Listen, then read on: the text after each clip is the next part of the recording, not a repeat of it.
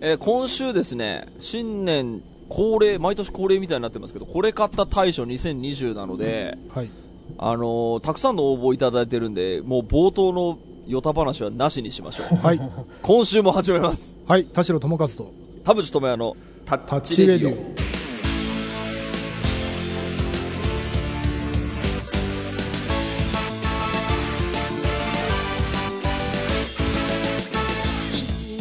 改めまして、こんにちは。田代智和です。改めましてこんにちは田淵智也です。この番組は作曲家田代智和とミュージシャン田淵智也がお送りする閉塞感打破レディオでございます、はい。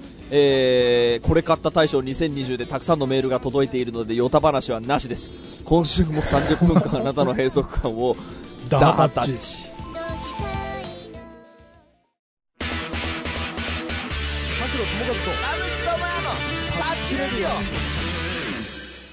さあということで毎年恒例となっていますが、えーこれ買った大賞。これなんか去年って中間で1回やりましたっけね？そうそうなんですよ、あのーそうステイホーム中でこれ買ってよかったみたいな、あとうん。そうですね。サービスとかも含めて、はい。ん。一回やってるんですよね。そうですよね。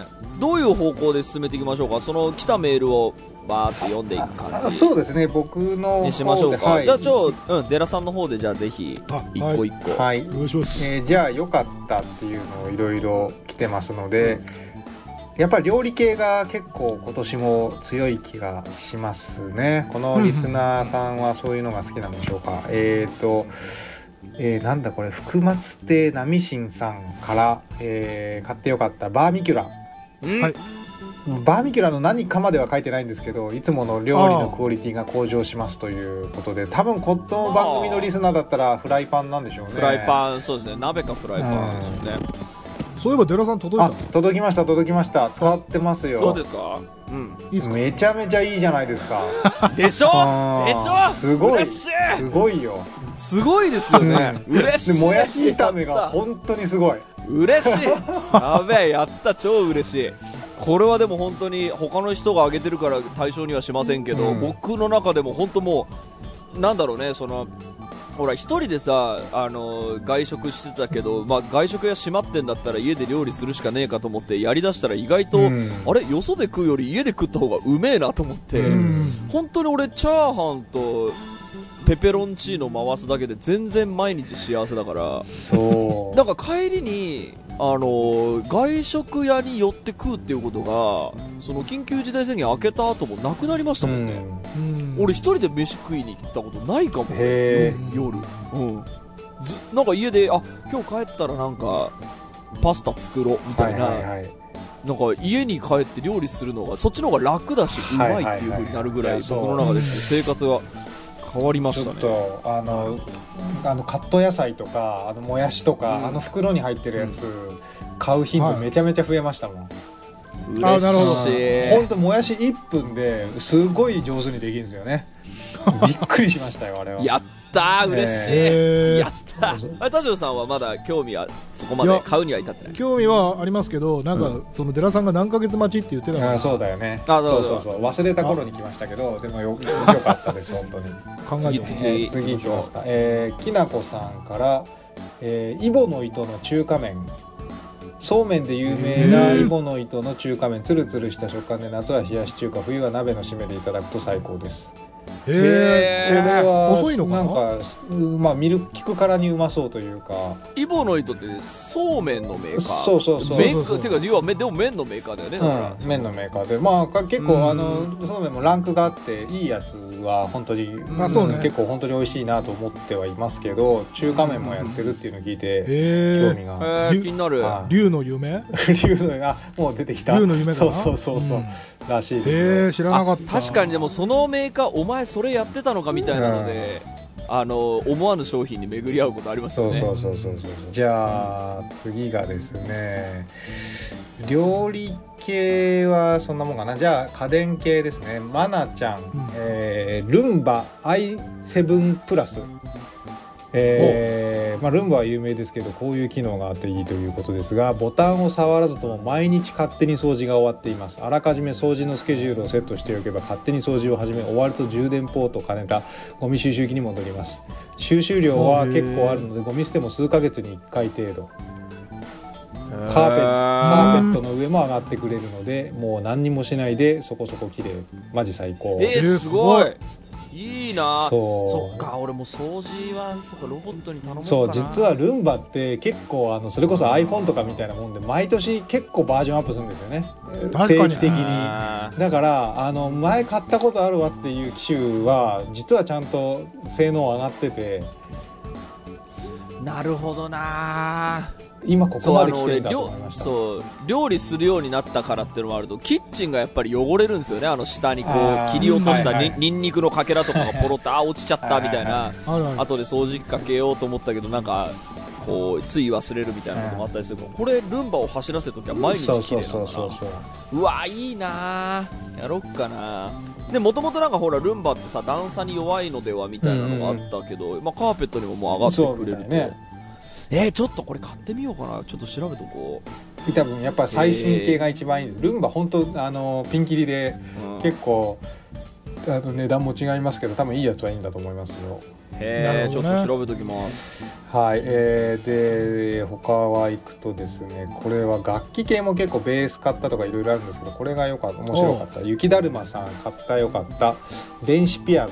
カシオのプリピアシリーズ練習小学校まで8年ほど習っており10年ほどブランクありましたが気分が上がるだけでなく部屋のアクセントもなる赤いピアノを買いましたと。取扱説明書がドレミではなくコードで指示を出してくるので大変困っています。Bluetooth 先生なんだかよくわかんないな。どどどこがあいいのかよくわかんない。えっ、とだからこのえっと、だからそのドレミファソラシドっていうのと CDEFGABC っていうのがあーの同じ意味なんですね。あなるほど。で、えっ、と、ミを押すと、ええ。えっ、と、こういう機能が立ち上がりますっていう説明書が、はいはい。いいを押してくださいって書いてあるのがちょっとややこしいので、ごめんなさい。たたそういう意味か。たただの、あの、ただのこう職業な なるほどそういうことか。説明書だということですね。なるほどなるほど、はい。い、やえー、電子ピアノね。楽器が俺あの、うん。今年、なんかロールピアノ買ったの。あの、地方でも作曲できるように。そう。あの、USB で繋いで、あの、普通にゴムマットみたいなのあーはいはいはいはいぐるぐる巻いて、そう、持ち歩けるからあの、多分、あの、普通のピアニストだと多分ね、弾きづらくてしょうがないと思うんですけど、僕はあの、本当一小節ごとにピアノを弾くだけだから、あの、なんか地方にいると、長くそのツアーに出てる時とかって、あの、曲作ったはいいけど、ちょっと、ね、ピアノでコードつけなきゃいけない時は、やっぱ家に帰るまでできないっていうのが続いてたんですけど、うん、ちょっとそれで結構ね、俺も買ってよかったなと。へはい。ピアノも良かったですね。なるほどほい、はい次、えー体にいい系も結構やっぱりありますねストレッチポールずっと迷ってて某バンドのドラマが使ってるのを見てやっと購入寝る前にゆらゆらストレッチすると胸が開く感じがして寝つきがいい気がします。あともう一人ストレッチポール乗ってゴロゴロするだけで肩や背中のこりが改善される点。これ僕も持ってるけどあんまり効果わかんないんですけどやっぱいいんですかね。へえーっとですね、ストレッチポールは、うん。あのーなんだろう、正しい使い方とか、こうやったらちゃんと、えーっと、伸びますよっていうのは、あの、整形外科の人に、うんうんうん。あの、アドバイスしてもらう方が多分良くあーはいはいはいはい。て、でまあでもそれぐらいあの、優秀なのは確かですね。あの、自分でこあう、まあ自分で腰を押すとか自分で肩を揉むっていうのでやっぱり力入れなきゃいけないから疲れるじゃないですか、でそれがストレッチポールがあれば一人でね転がってここを重点的にゴロゴロゴロゴロやるだけで、まあ、揉んでもらった気になるっていう意味ではえ僕もねストレッチポールはあの使ってますか結構こあの、うん、去年はストレッチに結構助けられた年だったのでへ一人でこう寝っ転がりながらこう腰にグリグリやると、うん。わあ気持ちいいって言ってこうなんだろう、えー、とストレッチの代わりになるみたいなのはあったんで僕的にも結構、ね、よかったです。おすすめへー。っちゃおすすめ、うん。あとはですね寝具が結構いますね。だからやっぱ本当もうリスナーの高齢化が進んでるんでしょうか。確 ステイホームなだけですよ。うん。ステイホームなだけ。えーなんか買ってよかまあこの話題だとどうしてもねあの購買力が高い人しか参加できないのかなっていう気も、中高生は買わない、うんそうだよね。あんまりそうですよね。で、えー、ヤーさん買ってよかったニトリの点で支える体体圧分散式布団。何何何何体圧分散体の圧を分散させる敷布団だそうです、えーでまあ最初は西川のエアシリーズを購入するつもりだったんですが高額だし表面がボコボコしているのでっていうまあそそれをよしそれを良さとするシリーズなんでしょうけどそれがニトリでも似たようなのがあって、えー試してみたら3日もしないうちに腰痛も背中の変な痛みも全部なくなりましたと。これはいいぞという。もう整骨院とかいいね。骨院とか通ってたのももう不要になったというぐらい良かったと。あとはショコさん、えー羽毛布団、えーとうん。これ買ったのが良かったっていうよりはその使い方を変えて良かったということらしいんですが、えー掛け布団を毎年買い替えることにしましたメンテナンスや収納する面倒くささを考えたらシーズン前に新しいものを購入して気持ちいい布団でワンシーズン過ごしてみようかなと。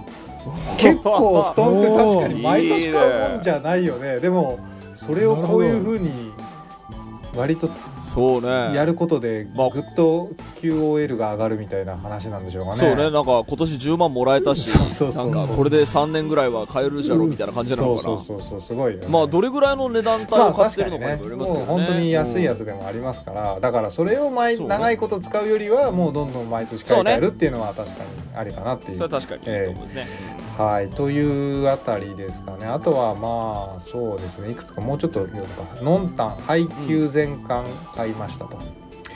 ああ漫画漫画ですね。うん。初めて大人買いしましたが盛り上がってる時に続きをすぐ読めるので高い温度感のまま最終巻まで読めたのは大きなメリットでした。ああ一気読みね、ん。そうね。はいこれ確かにま読み方としては結構正しいような気がしますね。あそうなんかえっと配給ってあれ配給ってまだ終わっていやない終わった終わったってことなんじゃないの？あ最終巻まで読めた、うんそうだよね。結構ねあのじゅ10年前ぐらいにあの付き合ってたあのオタク友達もなんかね流行ってる漫画があっても、終わってから読みたいから読んでないっていう人いましたね、そういえば。ああなんかね、その方がやっぱりあの俺もなんかあの終わりがわからない漫画嫌いなので、あのなだらだら続く漫画嫌いなのであんまりこうだったら終わるまで待って読むっていうのは結構性にあまあその方がこう楽しく読めるなっていうのはなんとなくわかる気がするな、うんうん。確かにね。えーっとあとはスクリーンとプロジェクターこれ田淵君もなんかね変わったみたいなこと。はい、プロジェクターついに私んちも買いました、えーパンダさんおすすめポイントは配信ライブをいい環境で見れることです。スピーカーも少しいいやつを買えばより気分が上がる。集中力がないからうん。周りを暗くして見ることでずっと集中して見れたのがとても良かったです。わかる。うん。わかまあります、確かに暗いとね若干まあはい。ね、まあスマホ見ちゃうかもしれないけどそれ以外は見れませんからねそうですね。うんなるほど。もうプロジェクター買っていやすごいいいっすね。田代さんがずっとね やってたけど。すごいですね。テレビとは何だったのかっていう。なんかもうね。あれでカンブリア宮殿見てるのなんか罪悪感すら感じますもんね。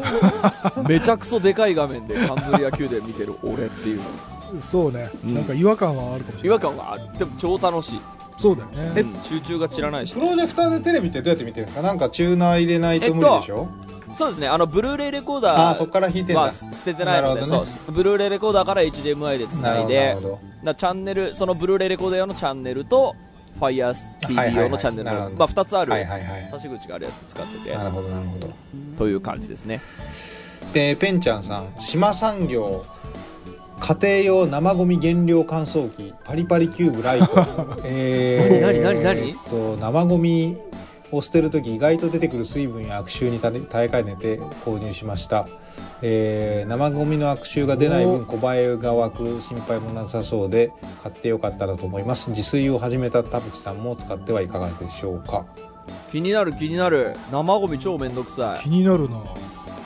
俺生ゴミ用袋買った。なんかあのーなんかジップロックみたいな感じ。であの50枚セットで売ってるやつ買ってもうあの都度あのその生ゴミ袋に入れてもう悪臭が立たないようにしてますね、うんうんうんうんえそれなもうもう一回言ってください。な、えー。生ゴミ何機原料乾燥原機料乾燥。何それ？なんかあのパリパリキューブライト。なんかバケツみたいなのにごそっとドンと入れると多分こう乾燥させるというか。乾燥させるんだね。そうそうそうそう。えー。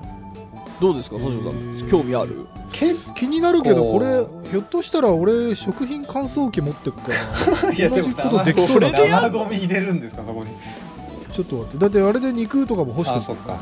まあだから生生ゴミ入れんのそれに。いやいやちょっと待ってこれどういう技術なんだろう。ちょっとそのちょっと様子を見る。様 子でも確かに結構ねでもでかかったような気するなゴミのやつって。どういうメカニズムなんだろうねバリバリ級ぐらい。乾燥させるってことはだからうん。この水分はどこに行くんだろうね。水分は溜まるのかな？あの除湿機みたいに溜まるのかな？ちょっと調べてみる生ゴミ処理機。へああでもそんな大きくなくない？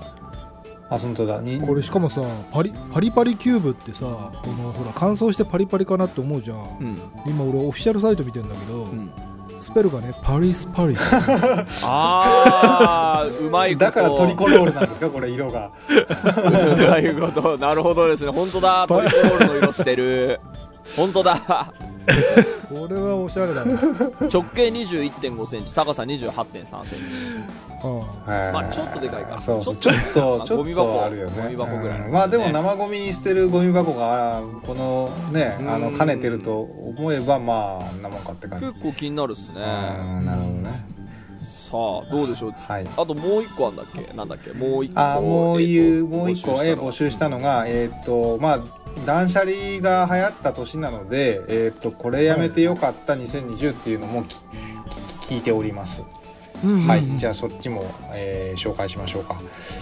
えーミニミミさん、えーやめてよかった。iPhone のホーム画面のカスタム、えーやめた理由。アプリの立ち上がりが若干遅くなるのが思ったより苦痛だった。ホーム画面の統一感とおしゃれさはなくなったが便利っていう。は始めたこと自体がなんで始めたんだろうっていう気がするようなことですが、まあ、やめホーム画面のカスタマイズっていうのはうんそのどこにミュージックアプリがあってどこにメールアプリがあっていやえーとねみたいなのを並べ直すいやそれよりもうちょいできるようになったんですよ。確か iOS14 で。あのへー。もうちょっとその画面構成自体を少し変えるみたいなのができるようになあったんですよ。はいはいはいはいはいはい。ウィジェットとかあの写真をはあの貼り出しとくとか。まあ、うん。ああなるほど。なそういうのができるようになったんだけど、えーやめてよかったと。なるほどなるほどで、えーよかったですねよかよかったです。はい。ペンちゃんさん、番組の録画。FireTV を購入したので、テレビ番組はほとんど見逃し配信ばかり見るようになりました。リアルタイムの実況も楽しいですが、自分の生活に合わせた方が気が楽だなと最近つくづく思います。サンキュー雑夫さんが許可局で、皆さんが聞いているタイミングがリアルタイムですという言い回しがさすが先立ってたなと思いましたと。なるほど。これなるほどね。僕も最近あの金沢に引っ越したらほとんどテレビ違うんですね。あの東京の番組のラテレビ団と。あはい。あはいそそもそもあのテレビ東京がないっていう時点であそうそう。ねのゴッドタンもないしうん。あのいその辺が全然なくなってるんでもうじゃあ TVer しかねえじゃんみたいな感じで言うとどんどん、はいはい。あのそっちにある番組でまあいいやみたいになっていくと。あ TVer って、えっと全部のテレビそう TVer はね地域あんま関係ないんですよ。あのアンケートは取られるけどあの見たい。えテレビ東京も見れます？見れますあのえマジ？そう普通に見れますよ。俺もそっちにしようかな。お金かかんだっけ？いや TVer はただ。TVer はただ。あのパラビは有料ですけど TVer はただですえー、だ俺もさそのさっき言ったさそのブルーレイレコーダーでもってテレビは見てるけど、結局見てるのってガイアの夜明けとカンブリア宮殿とゴッドタウンと情熱大陸と72時間ドキュメントだから、なんかそのなそのやつがあれば、そのねいらないその見逃し配信系に、NHK だったらオンデマンドうんまあそうですね。あのー微妙ですね。そのラインナップはあるやつもあればないやつもあるって感じですね。ですよね、うなんかそんな気がします。はい。ちょっと気になるなっていうね。感じですね。あとは、えー、と結構これは何人もいたなっていうやつで言うとえっ、とあっちさん、えー興味がなくなったアーティストのファンクラブ。えーライブ配信や CD が発売されてキュンとすることなく惰性でコレクトしていただけどそれをやめることで好きなバンドや趣味に今まで以上に夢中になれた。まあ結構ねこの機会にファンクラブやら音楽関係の趣味を整理してる人が多くてですねなかなかあの世知辛い感じがしますわかめごわかめごはんさん辞めたもの、えーファンクラブ会員ギターやブルーレイボックスの売却 CD 購入、えー近々車を貯めるためにいろいろやめたりしてたんですがあーまあやめたと。それはもう順当だと思いますよなるほど。なかなかうん。そうですか。あのやっぱりこういやこれはもう自分に向かっても言ってますけどファンクラブをやるっていうことは、あのちゃんとあの入ってる人は喜ぶコンテンツを作り続けなければいけないんですね、え1年ごとに当然見直しっていうのがあってそれで入るか入らないかを決めるっていうのでいわゆるその宗教性とかカリスマ性一発だけで何にもしねえのに入り続けるみたいな あのー状況は完全に良くなくてそれは音楽業界がなんかまだこう美しいなんだろう綺麗ななんなんていうのそのちょっと上がり上司の業界に見えてたからそういう、うんなんだろうファンクラブ入ってるのがおしゃれみたいな、うんそれでライブのチケットを買えるみたいなのがあったけど今もう時代が変わっちゃって特に去年ね、変わっちゃったからあのファンクラブに入っている意味って点々点って気づかれちゃったらやめた方がいいと思っているんですねであのそうならないように食い止める策を当然アーティストは考えなきゃいけないんですけど、なんか今までそんなにえーっとそこに関してまめに向き合ってこなかった人たちはやっぱり、対応が後手に回っているので,、まあそうでね。そうなんですよ。あ、そっか、普通にただ、あの、ルーチンでやってるだけだったら、それはやめてもしょうがないよなっていうところに気づいてから策を考え出すので、うん。まあこれは完全に僕に向かって言ってるんですけど、あのーでそこまで気を配れって言われるとすぐにはできないんですよね。まあね。ってなると、もう興味がなくなった人は離れるっていうのは、これはもうしょうがないなとは思ってはいます。あ。はのやっぱ音楽シーン全体の時代が変わってしまったのでこれはでもあの順当だと思います、本当に。はだってそう気持ちいいからお金を払っているわけで、うんうん。そのうん、何もお布施をするためにあの払っているわけじゃないと私は思っています、はい。頑張ります、は頑張ります、は。い、えーあとはですねあのまあやっぱ人間関係系の断捨離が割と進んだんでしょうか。というかまあこのネタ出すと大体こういうあの切り詰め方してる人は言いますけどね、えーココナッツさん辞めたもの SNS のリアー化断捨離、えーリアルな友達とのリアルな友達のツイツイートやらそういうのは見たくないっていう感じでやめたと。あ見たくないの。なんかやっぱりあの好きな情報を集めるためには続けてるけどまあ友達のちょっと愚痴っぽいストーリーや周りの人を小バカにするような内容を見ては心が嫌な感じになっていったのであそそうだ。そういうのはやめましたということです。あとはインスタとツイッターのリアー化、えー桜エビさんも同じような感じですかね。就活が友達とずれており私が本格化するときに友人たちが遊び始めたので見るのが嫌になりましたと。なるほどね、うんあとはオンオフラインでも同じ感じ。あツイッターアプリそのものをやめたみたいな人もいますけどえーっとあのやめてはないけどアプリを消したと。おおかげでアイコンが目に入らず無駄な時間を過ごすことが減りました。といやー本当にそう。いやこれねアプリ消しても見るんだよな結局っていう。ああそうなんだ。う んそうなの僕は見ちゃってますね。で、えー、と他にはですね人間関係系オンラインじゃなくてオフラインでもというまゆちゃんさん、えー辞めたもの無理な人間関係。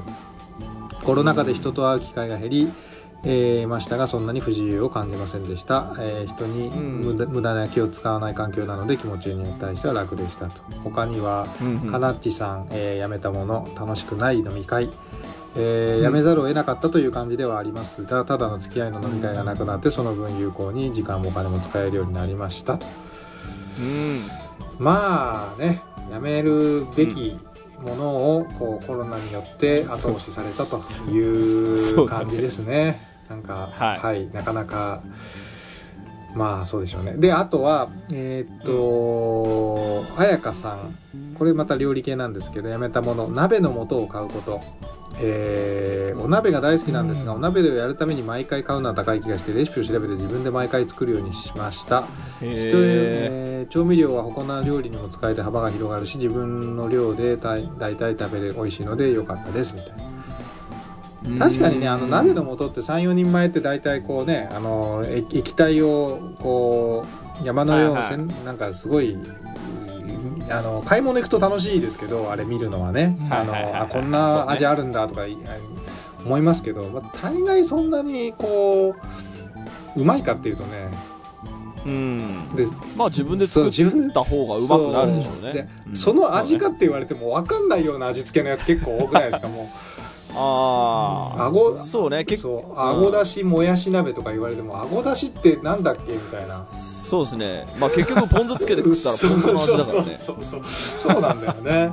なんかいろいろ魚介系の鯛だしとかさなんか美味しそうな雰囲気あるけどうーんなんか本当に顎出しみたいな本当にタイなのみたいなちょっと分かんない時があって。そうだね。はいなとこでしたはい、ということでじゃあリスナーの人たちからもらいましたけれどじゃあ我々のこれ買った大賞、田代さん買ってよかったのなんかある？僕はうん。あの、まあ、まだ届いてないんですけど相変わらず料理物で言うと、うん。えっとグリルパンっていうね。グリルパン。あのコンロの魚焼き器とかに突っ込んでおける、うん。まあ、平たいプレートみたいなうん。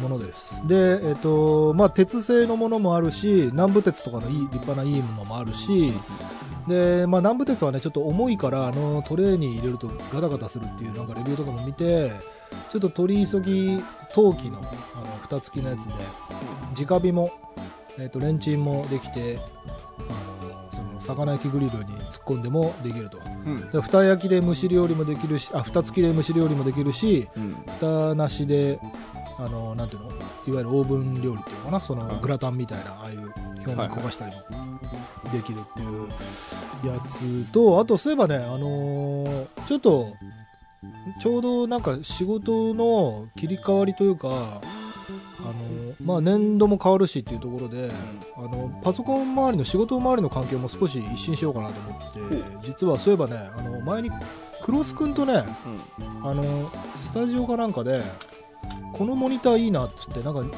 えっとね、29インチウルトラワイドっていうモニター。それねあのとあるスタジオでもあのアシスタントエンジニアさんが使ってたりとかしててであこのサイズいいよねってでクロス君が買ったらしいのね、で俺もちょっとそれ買ってみようと思って、でなんでかっていうと俺今デュアルモニターなのね。はいはいはでデュアルモニターって、えっと、画面を一つずつ出してる分にはまあいいんだけど、い結局真ん中で切れてるってそうね。こう2画面になってるなるんだよね。で1画面で横にすすげえ長えっていうのって結局同じことだなっていう。あそう。うん。でちょっと1画面にうん。その長えのをちょっと試してみようかなあということはデュアルモニニターをやめるってことか。そうそう。ー。それもまだ届いてないんだけど。いやそれでさらにデュアルもできるよ。あできるの？あのああともう一台ついて。そうもう一台置けばあはいはいはい。今使ってるやつの1個をでかくするサブモニターにして横とかに置いたりはもちろんできるんだけど、結局なんかね見ている自分の目線の用途を考えた時に、うん。1画面めっちゃ横に長いやつで足り足りるというかが多分いいんじゃないかとなるほどところにたどり着きまして、なるほど。はい、じゃあそれで。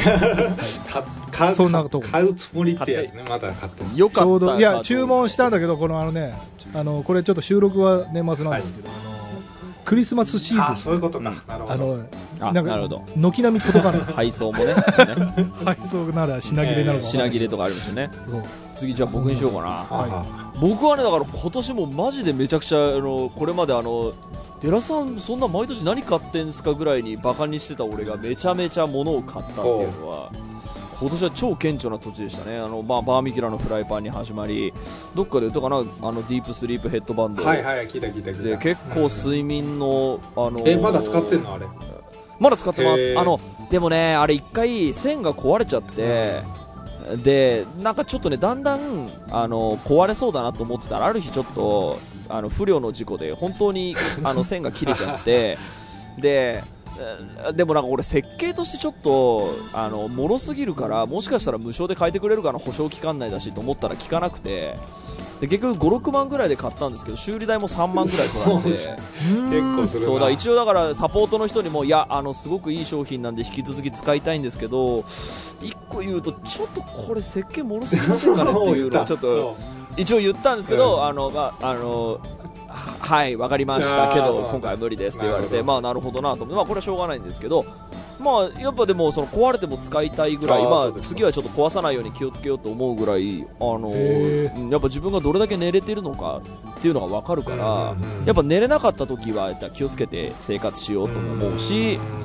やっぱりなんだろうね眠りが深よく寝れた時にはやっぱりすごい体の状況が良い感じはすごく体感としてもあるので、へ良かったしのもあるけど、えー、と今回ですね僕そんな中対象はねロジクールのうん。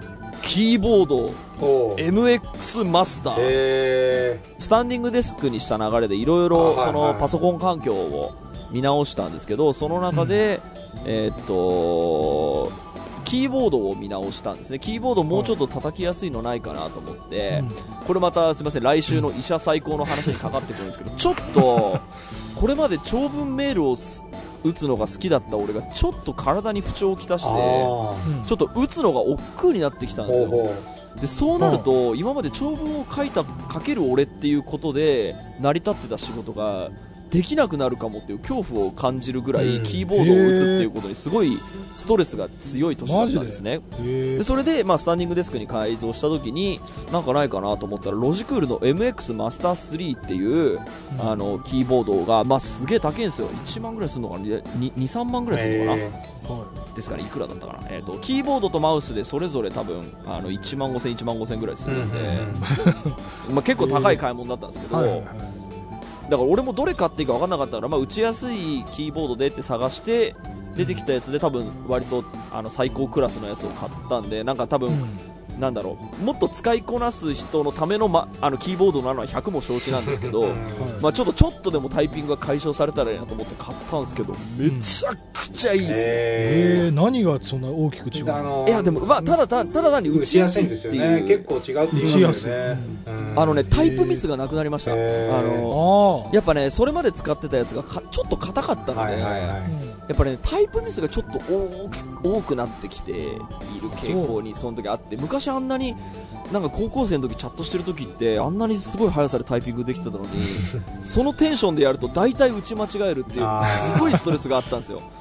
だからもうちょっと冷静に打つしか打った方が結果的に時短になるなと思ってこうストレスを抱えながらやってたんですけどその MX マスター3にしてからねタイプミスがすげえ減りましたねこれは今あのだからそのこの後俺長文書けなくなるかもと思ってたのを一挙に解決 した素晴らしいキーボードです。ロジクールマスター3えへえです。これ対象ですね。最初はい寺さん。えーっと逆に言うと僕本当にあんまり今年印象に残った買い物がこう下半期あんまなくてですねまあかん使ってないことはなくてですね MacBook Air の新しいやつは買ったりしてるんですけど、えー一番欲しい PS5 がまだ抽抽選に当たらないとかですね。あそうなんあだー。えそうなんですよ。なんかその辺がこうなんか今年なのかな？それこそバルミューダんバルミューダバーミキュラのあのフライパンとかもそうですけど、なんか欲しいものが買えなさすぎじゃないですか？うん。うんあーなんかこれこそ転売いやあとはねあのユニクロのジルサンダーのやつも一応変え変えたんですよ。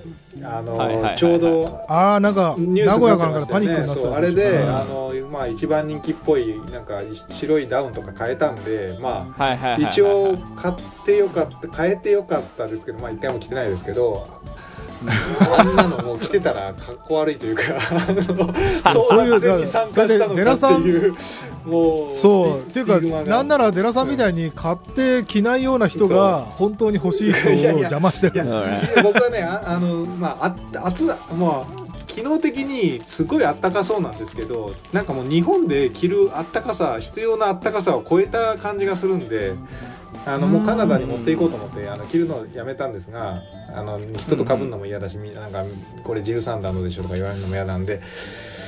まあでもなんかそそれそういう争奪戦になんか嫌が王にも巻き込まれていくというか、まあ、とにかく PS5 買えないのもムカつくしスイッチももう1台買おうと思ったのにずっと買えないしなんか買ってよかったみたいなものの情報のせいなのかかうん。か買えなくて悔しい。思いの方がどっちかというと強い1年だったかなっていう。これはね、あのーもしかしたら、あのーまあ、ただの陰謀論だと 捉えてもらいたいと思うんですけど、品薄商法とか、これ買えませんよ商法は多分今ね、アパレルとか、ああのエンタメとかでもね、結構ね、メインの主主あそうなんだ。何？メインの商法？やり方なんじゃねえかなって感じるところは結構あってアパレルとかはねどうやら本当にそうらしいんですよ。あの少なくしといてで、そう、新作はまずソールドアウトにすぐするんですって。で、買えない、あ、買えないんだってなった時に、えっ、と、再入荷をその、いや、買い、こんだけこうネットで見て吟味したのにうわ品切れかよって言って再入荷のメールをしておくと再入荷した時にメールが来るみたいな。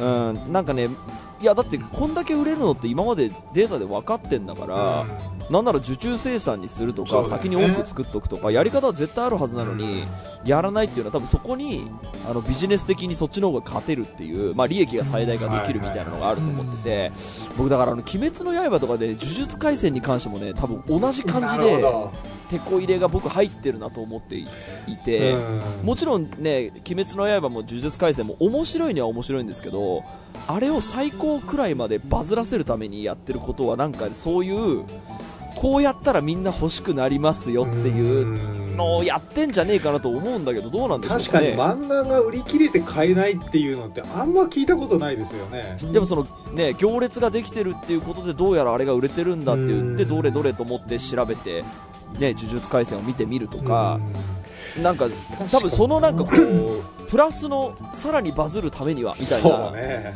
なんかねその力僕働いてんじゃねえかなと思うんですけどどうでしょうかね。うんまあまあこれは陰謀陰陰謀論だと思ってもらって。ねちょっとあの、はでも両両面あるかもしれない、うん。そのなんか、えっと、逆に言うとファッション業界なんかは昔はあの燃やしてたとか捨ててたとかっつって、はいはいはい。結構その問題になったから、ね。無駄もちろんに作りすぎないで、うん。その作り切って終わりみたいなあの飯屋とかもさ、そうね。あの食材を無駄にしないで、一日何十食で終わったらうん閉店みたいな、それはそれで新しいモデルとしてあるから、その平積みで何百冊置いたもん勝ちみたいな戦争からの脱却っていう意味では、まあ、売り切れたら、はい、次待ってねっていうのが、まあ、正しいとも言える、まあね、もちろんもうちょっといやこんだけこう漫画なんかはあのーうん。回転率とかねその予測もあるだろうけどある程度うんそれを超える売り売れ方を知ってるんですって言われるとまたそれで欲しくなったりもするわけだから。すると思いますそうですよね。だと思いますよなんかいい感じにこう宣伝になっちゃってるなという。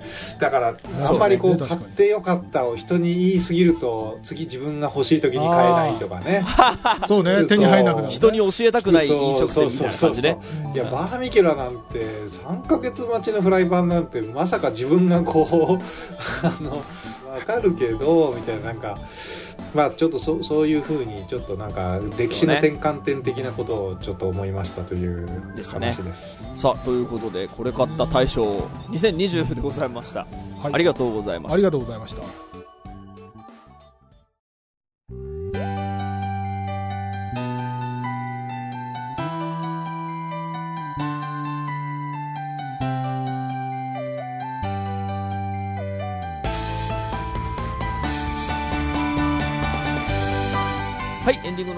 います。今週もありがとうございました。番組のご意見、ご感想はブログのメールフォームよりお寄せください。タッチ2人に話してもらいたいこと大募集でございます。えー、E メールアドレスもございます。 tacchiradio アットマーク Gmail.com、tacchiradio アットマーク Gmail.com でございます。オフィシャルツイッターやノートのブログの方もぜひチェックしてくださいということで、えー、これ買った大賞2020。